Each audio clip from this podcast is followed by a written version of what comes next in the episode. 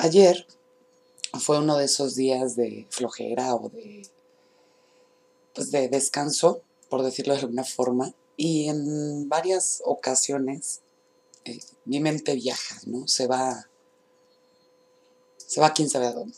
Y en uno de esos viajes me vino una idea a la cabeza que he escuchado mucho y he leído mucho por internet. De hecho, está en la Biblia y, y en los mandamientos. Y me hizo, eh, no sé, cuestionarme al respecto, ¿no?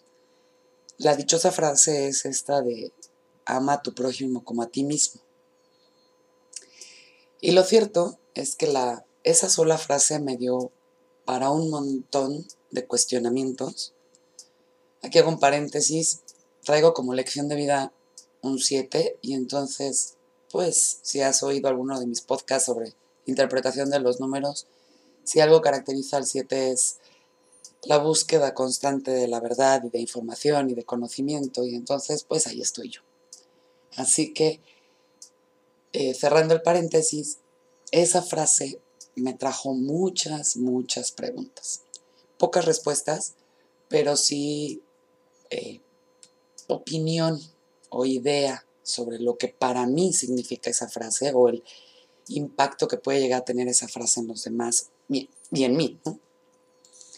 Y lo cierto es que todo, bueno, no todo mundo, pero vamos, la mayoría de las personas se la pasa repitiéndonos la frase, incluso eh, personas que se dedican a, pues, a guiarnos en los temas espirituales, hablan mucho de amar al prójimo y muchísimo de amar al prójimo y tienden a hacer esa referencia a como a ti mismo, ¿no? Y la primera eh, pregunta o cuestionamiento que me vino a la cabeza es, ¿realmente así debería estar hecha la frase? Porque quizás lo importante o lo conflictivo en la frase no sea el amar al otro, sino en realmente me estoy amando.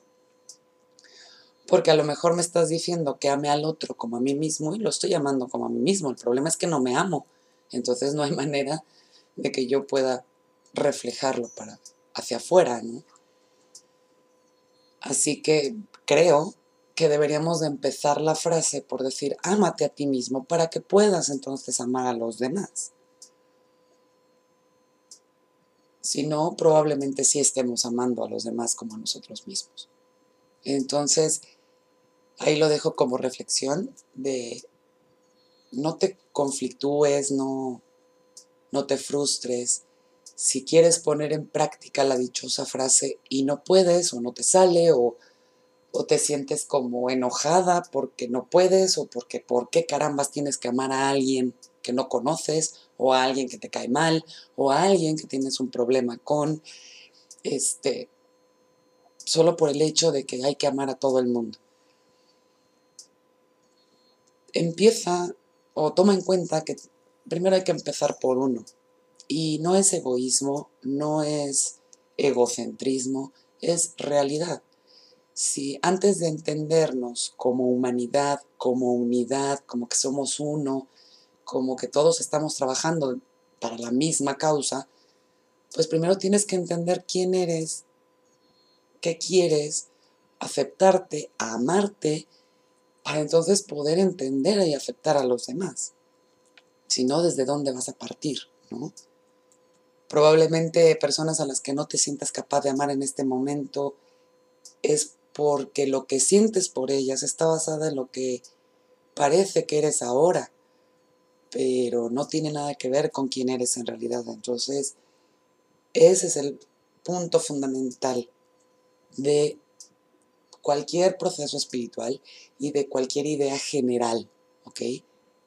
Ámate a ti misma para que entonces ya puedas plantearte el amar a los demás. ¿Ok?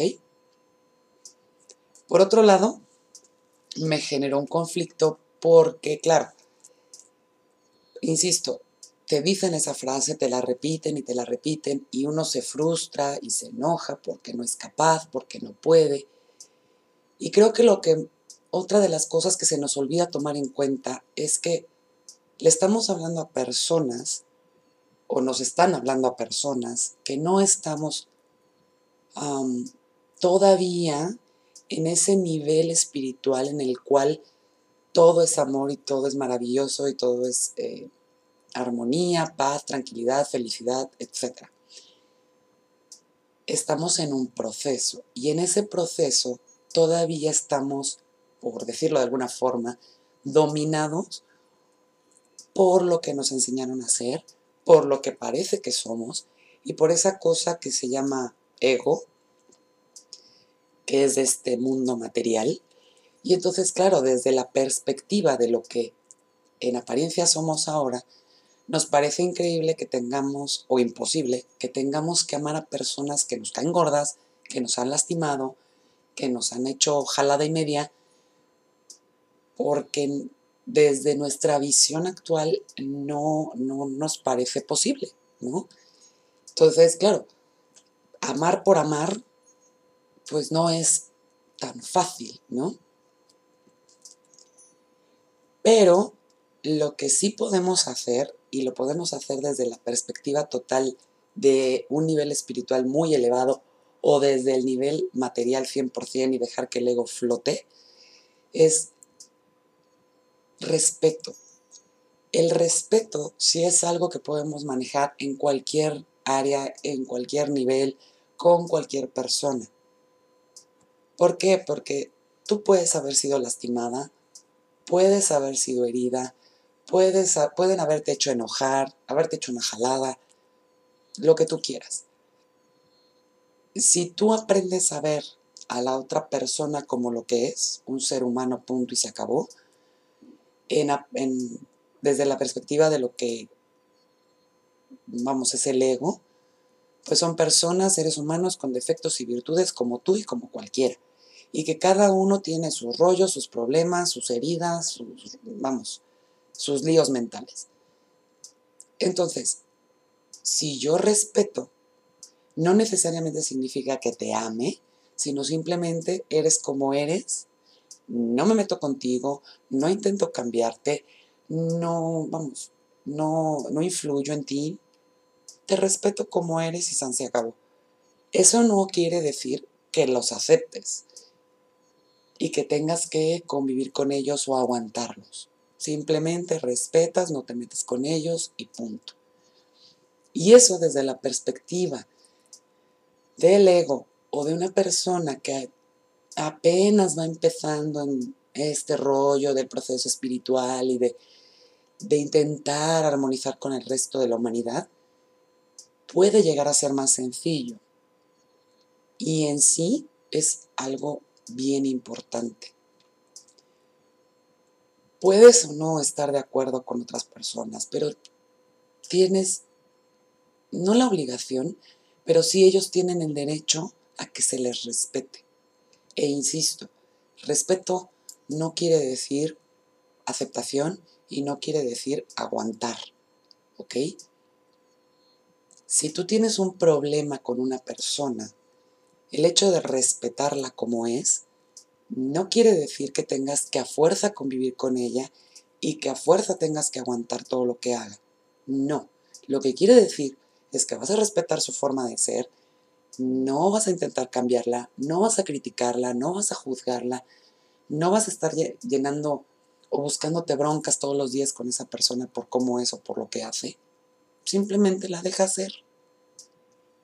Y a la vez que la deja ser, ese mismo respeto va a hacer que a ti no te afecte. ¿Ok? Lo que haga o lo que piense.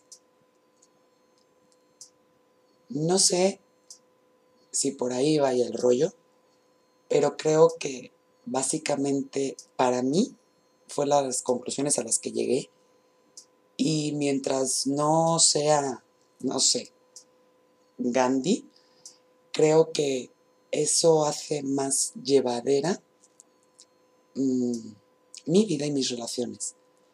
No intento cambiar a nadie, no juzgo, cada quien es como es, respeto, pero dentro del respeto y con ese mismo respeto pongo mis límites a qué sí permito en mi vida y qué no. Y eso me libera de la carga del amar al otro o amar al prójimo como a ti mismo. Empiezo por el respeto a los demás y a mí misma, por supuesto. Desde ahí estoy trabajando y estoy en mi proceso de amor a mí misma. Y ya en un tiempito veremos qué pasa con eso de amar a los demás. ¿Ok? Si tienes algún comentario o alguna sugerencia o algo que ilumine más mi, mi camino y mi proceso en esto, sabes que estoy encantada de leerte. Mi correo es platicamosrocio.gmail.com o por mensaje privado, ya sabes. Y claro que estaré encantada de contestarte. Con esto me despido. Te agradezco como siempre que me escuches y te dejo besiños infinitos.